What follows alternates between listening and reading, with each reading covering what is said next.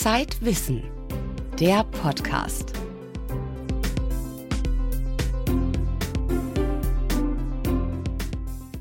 Herzlich willkommen zum Zeitwissen Podcast. Heute erwarten Sie drei recht ungewöhnliche Themen. Unser Geruchssinn ist mächtiger, als wir ahnen. Trotzdem behandeln wir ihn stiefmütterlich. Dafür bewundern wir eine simple Zahl, Pi. Aber so schlicht ist sie gar nicht. Es gibt sogar einen Fanclub der Zahl Pi. Am 14.03. feiern sie den internationalen Pi Day. Was sind das für Leute? Und wir haben uns mit Sudan unterhalten, einem nördlichen weißen Nashorn, dem zweitgrößten Landsäugetier der Welt, von dem es nur noch drei Exemplare gibt. Am Mikrofon begrüßt sie Hella Kemper.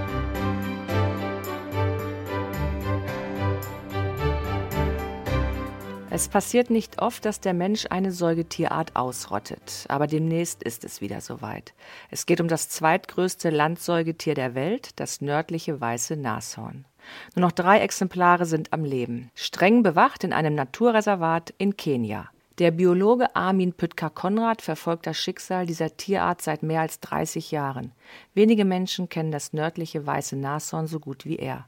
Für das große Zeitwissen-Gespräch schlüpft Armin Püttker-Konrad in die Rolle des letzten männlichen Nashorns, des Bullen Sudan. Auch für uns war das ein Experiment. Also wundern Sie sich nicht und hören Sie Auszüge aus unserem Nashorn-Interview.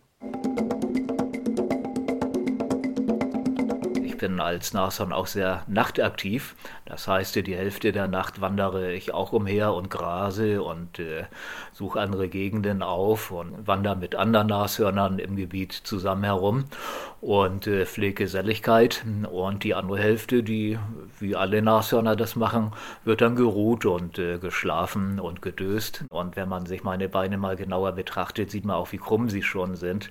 Das ist auch ein Problem für mich, jeden Tag aufzustehen und ich meine, über zwei Tonnen Gewicht in die Höhe wuchten, das verschafft mir doch schon ganz schön große Schwierigkeiten und ich hoffe, dass ich das trotz dieser Schwierigkeiten doch noch ein, vielleicht ein oder zwei Jahre durchstehen kann. Ich komme ja eigentlich habe ich mein Leben in einem Zoo verbracht in Tschechien und da war das Gehege sehr, sehr klein gewesen. Man konnte nur ein paar Schritte hier und dahin machen. Aber wenn ich mich hier umsehe, sieht es fast aus wie in freier Wildbahn, aber nicht vollständig, denn irgendwo in der Ferne taucht dann doch auch wieder ein Zaun auf, der fast vier Meter hoch ist. Da darf man gar nicht anstoßen, der steht unter äh, einer hohen äh, Voltzahl, ist elektrisch geladen und äh, man wird hier also sehr gut bewacht, denn auch hier in Olpeceta, in diesem Privatreservat, kommen immer noch Wilderer äh, hinein und versuchen auch in diese innere Hochsicherheitszone, wo ich drin lebe, einzudringen. Also wenn einer sich irgendwie böse benimmt, das äh, merken wir uns sofort und äh, der wird auch nicht so leicht äh, wieder an uns herankommen können, an äh, mich und die anderen Nashörner. Das merken Nashörner sich sehr genau und da, wo man gut behandelt wird, das äh, weiß man natürlich dann auch. Und zwar nicht nur so kurzfristig, sondern über viele, viele Jahre hinweg. Da haben wir ein sehr, sehr gutes Gedächtnis. Vor allen Dingen prägen wir uns das ähm, über den Geruch der Menschen ein. Wenn wir so einen bösen Menschen riechen, dann erkennen wir ihn auch immer wieder, auch unter anderen Menschen heraus.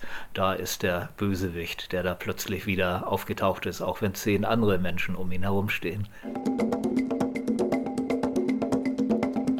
Als wir in Dvorkralove in Tschechien noch lebten und äh, dort noch eine richtig große Gruppe gebildet hatten. Wir waren ja bis zu neun Tieren schon teilweise in, über Jahre hinweg äh, dort im Zoo. Neun nördliche weiße Nashörner zur besten Zeit.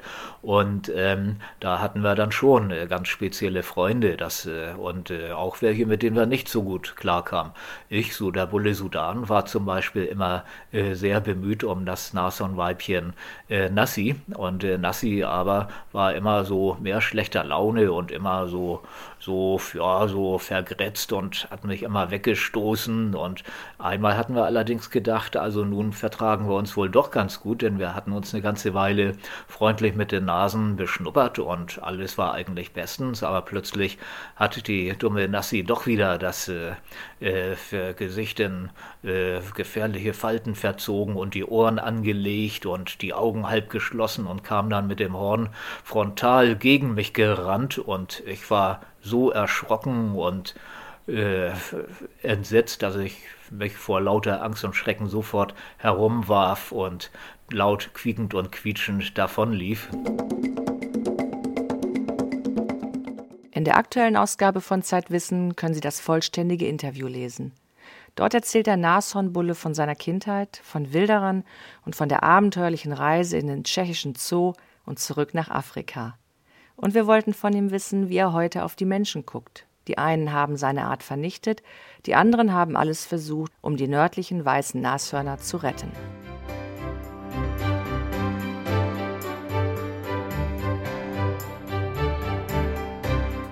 Für das folgende Thema hätten wir gern keine akustische, sondern eine olfaktorische Reportage gesendet. Also die Geschichte mit Hilfe von Gerüchen erzählt. Doch leider gibt es dafür noch nicht die passende Technik. Aber in Berlin wohnt ein Künstler, der daran arbeitet. Max Rauner hat ihn getroffen. Die DDR gibt es nicht mehr, aber ihr Geruch ist noch da. Man findet ihn in einem Reihenhaus in Berlin-Kreuzberg. Im Dachgeschoss lebt der Künstler Wolfgang Georgsdorf mit seiner Lebensgefährtin Eva Mattes. Zwei Stockwerke darunter hat Georgsdorf ein Duftarchiv angelegt. Und ich gehe an dieses Regal und hole dieses Glas raus. Also es reicht, wenn ich dir das jetzt mal so an die Nase halte. Hier nochmal und wir wissen, es ist nicht nur ein DDR-Geruch, aber es ist für die DDR ganz typisch. Also jeder in der DDR äh, kennt diesen Geruch, weil er dort viel häufiger verwendet wurde, wo es äh, darum ging, Holz zu imprägnieren von Garagen, aber vor allen Dingen die Bahnschwellen der Züge. Das heißt, der Geruch, wo Bahnhöfe waren, wo Bahnlinien waren, da ist es gewesen, weil diese Schwellen aus Eichenholz getaucht waren in einen Stoff namens Carbolineum. Manche haben auch Tötolin dazu gesagt. Ja. Gerüche sind Erinnerungsmaschinen. Sie versetzen uns in andere Zeiten oder an ferne Orte. Sie lassen vergessene Gefühle wieder aufleben. In Ostberlin im Winter weiß man, dass der Kohlegeruch stark war. Der war auch in Westberlin da. Und dann kam die Wende und dann war im Osten dieser Geruch von, wenn der Herbst kam, der Geruch von Kohle, Briketts ähm, Niederdruck womöglich noch im Nebel auf der Straße. Das war der Geruch des Winters für uns. Jetzt ist der Geruch des Winters vielleicht ein anderer. Und andere denken beim Geruch des Winters an Kochen, Zimt, äh, Lebkuchen, Bäckerei, Plätzchen und an die Gerüche von Nadeln, Tannennadeln und Reisig, je nachdem, wie sie aufgewachsen sind. Die Menschen riechen rund um die Uhr, aber sie tun das selten bewusst. Es fällt uns schwer, Gerüche zu benennen, außer zu sagen, etwas riecht gut oder schlecht. Eine Reihe von Künstlern und Wissenschaftlern arbeitet nun an einer Wiederentdeckung des vermeintlich niederen Geruchssinns. Wolfgang Georgsdorf hat eine Geruchsorgel erfunden, die er im Sommer in Berlin aufbauen will. In Dutzenden kleinen Kisten möchte er dann so unterschiedliche Gerüche wie Algen, Öl, Weihrauch oder Tigerurin deponieren. Auf Knopfdruck entfleuchen diese in ein Rohrsystem und strömen gleichmäßig an den Nasen des Publikums vorbei. Smelodien nennt Wolfgang Georgsdorf seine Geruchsmelodien. Ganz auf Musik verzichten will er dabei aber doch nicht. Um die Besucher am Anfang nicht alleine zu lassen und ihnen bei der Verortung zu helfen dieser Gerüche, haben wir alle Klänge des Hafens gleichzeitig mit den Gerüchen des Hafens erklingen und erströmen lassen. Und dadurch entsteht ein Bild im Kopf, ohne dass ein Bild vor den Augen da sein muss, mit geschlossenen Augen also hat man intensive Eindrücke des Hafens, die Gerüche des Meeres, der Algen, äh, Fisch, der Fische, äh, von Zitrusfrüchten auch, die auf den Cargo- und Frachtschiffen sein können, äh, von Müll, der da auf dem Hafen ist, von Benzin, von den Fahrzeugen, die da aus und einfahren und wieder die frische, diese Brise, die salzige äh, Brise, die da rüberkommt und dadurch mit den Klängen und den Gerüchen zusammen ein intensives Bild entsteht. Viele der Düfte in der Geruchsorgel stammen aus dem Labor des Berliner Parfümeurs Gesa Schön. Der hat schon vor einigen Jahren zusammen mit der Duftkünstlerin Sissel Tolas die Parfümkollektion Nord, Süd, Ost, West kreiert, die nach vier Berliner Stadtteilen duftet. Beste Beispiel äh, Süd für Neukölln. In Neukölln ist es de facto so, da war es damals so, da, das war ein hauptsächlich äh, mit, von türkischen Mitbewohnern bewohnter Stadtteil, die eben alle in der Regel äh, große Familien haben, in denen viel gewaschen werden muss. Und dementsprechend kam ein großer, ein starker Waschmaschinen, äh, Waschmittelgeruch auf die Straße, plus in jedem äh, Gebäudekomplex, in jedem Block irgendwo ein Döner-Kebab-Shop war, der eben auch dementsprechend gerochen hat. Und diese Kombination von, ähm, von Waschmittel mit Döner-Kebab hat einen sehr eigenen, ein sehr eigenes Parfum kreiert. Auch für eine Universität hat Gesa Schön schon ein Parfüm entworfen, in Bochum. Dort hat der weltbekannte Geruchsforscher Hans Hatt seine Labors. Und ebenso wie der Künstler Wolfgang Georgsdorf und der Parfümeur Gesa Schön hat der Professor eine Mission. Hans Hatt möchte die Menschen wieder mit ihrem Geruchssinn versöhnen. Ich kann jedem nur raten, mit offener Nase durch die Welt zu gehen und nicht nur mit offenen Augen. Also, dass man sich einfach angewöhnt, wenn ich in ein Zimmer reingehe, dann bevor ich mich umschaue, rieche ich mich mal um. Oder wenn ich Menschen begegne, dann schaue ich die nicht nur an, sondern versuche auch eine Prise Duft zu erhaschen. Heutzutage in der Küsschen-Küsschen-Gesellschaft ist es ja ganz einfach. Wir küssen ja schon zwei, dreimal, haben also genug Gelegenheit, dass man die Nase direkt an die Haut des anderen bringt und damit kann man schon ganz viele Informationen zusätzlich über diesen Menschen erhalten, über diese Duftwelt, die der Mensch abgibt. Ich rieche, also bin ich. Wenn der Künstler Wolfgang Georgsdorf seine Maschine aufgebaut hat, dann möchte er sie alle einladen zu einem großen Symposium. Die Geruchsforscher und die Künstler, die Parfümeure und natürlich die Öffentlichkeit. Und wenn das Projekt ein Erfolg wird, so hofft er, dann ist dies erst der Anfang. Georgsdorf ist schon einen Schritt weiter. Er träumt von einem Geruchstelefon. Berlin bekommt eine Geruchsorgel. Ein Beitrag von Max Rauner. Das Instrument wird im Sommer im Kulturzentrum Radialsystem 5 zu erleben sein. In der aktuellen Zeitwissen Titelgeschichte schreiben wir über die Klugheit der Sinne. Und da geht es unter anderem um die Frage, welche Geräusche, Gerüche, Parfums und Materialien für welche Jahrzehnte charakteristisch waren. Außerdem hat die Zeit zusammen mit Infas und dem Wissenschaftszentrum Berlin eine große Umfrage gemacht und dabei den Menschen auch Rhythmen vorgespielt und Gerüche unter die Nase gehalten. Welchen Duft wünschen Sie künftigen Generationen? wurden die Teilnehmer gefragt. Welchen Rhythmus hat die Zukunft? Die Ergebnisse erfahren Sie in unserer neuen Ausgabe.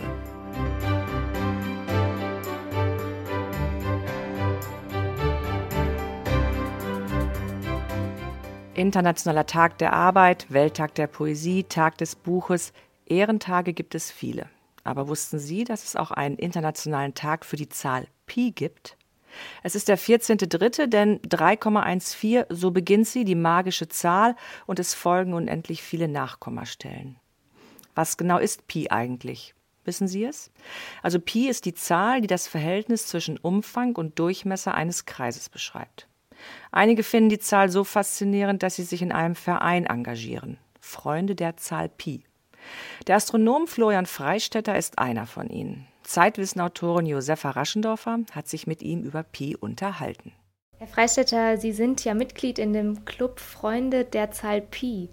Um da reinzukommen, mussten Sie ja Pi auf 100 Nachkommastellen auswendig lernen. Geben Sie uns doch mal eine Kostprobe.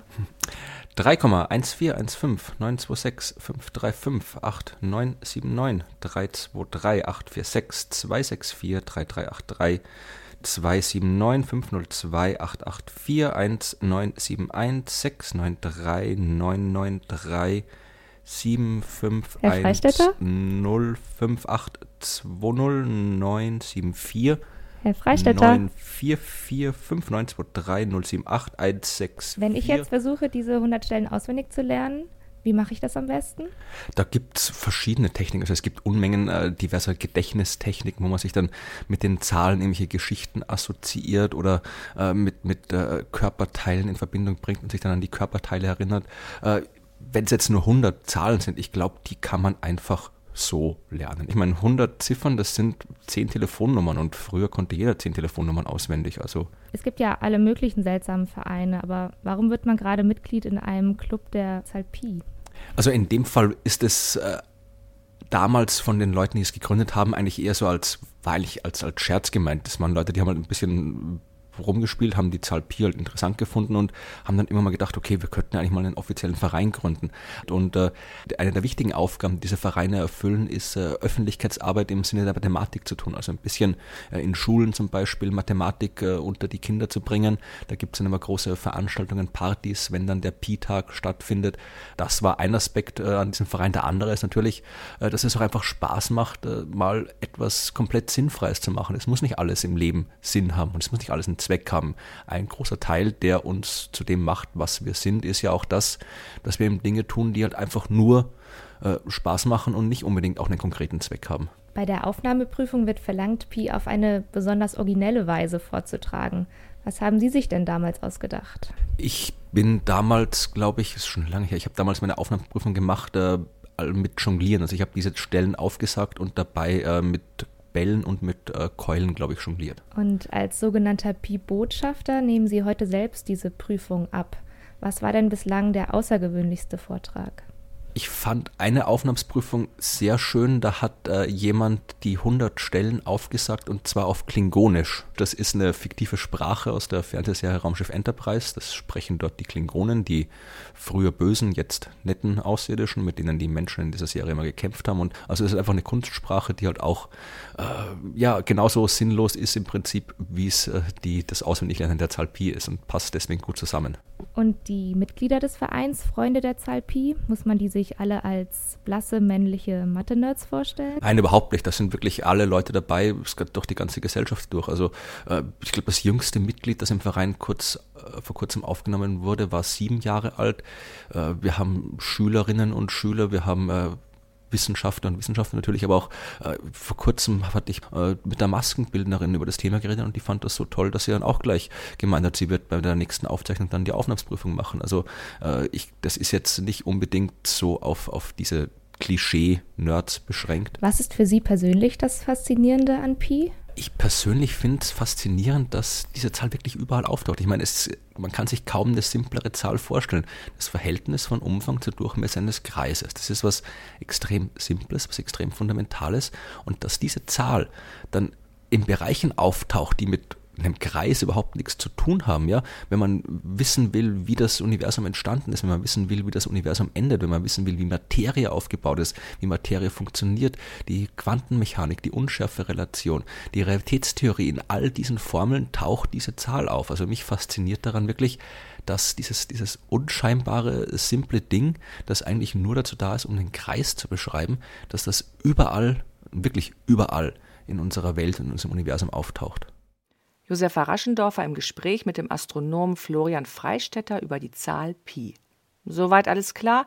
Wenn Sie es genauer wissen wollen, lesen Sie die aktuelle Ausgabe von Zeitwissen. Unser Autor Nils Böing hat sich auf eine Zeitreise begeben und entschlüsselt einige Geheimnisse von Pi.